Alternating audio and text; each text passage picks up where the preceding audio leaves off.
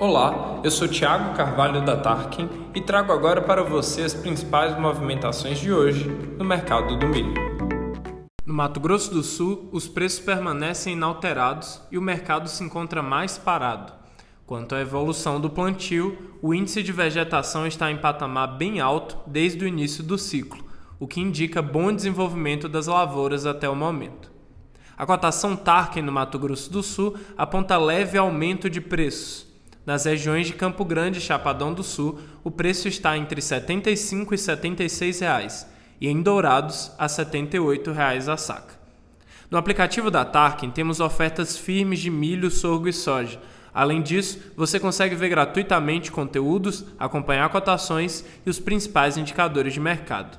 Por hoje é só. Continue com a gente para não perder as principais movimentações do mercado do milho na sua região.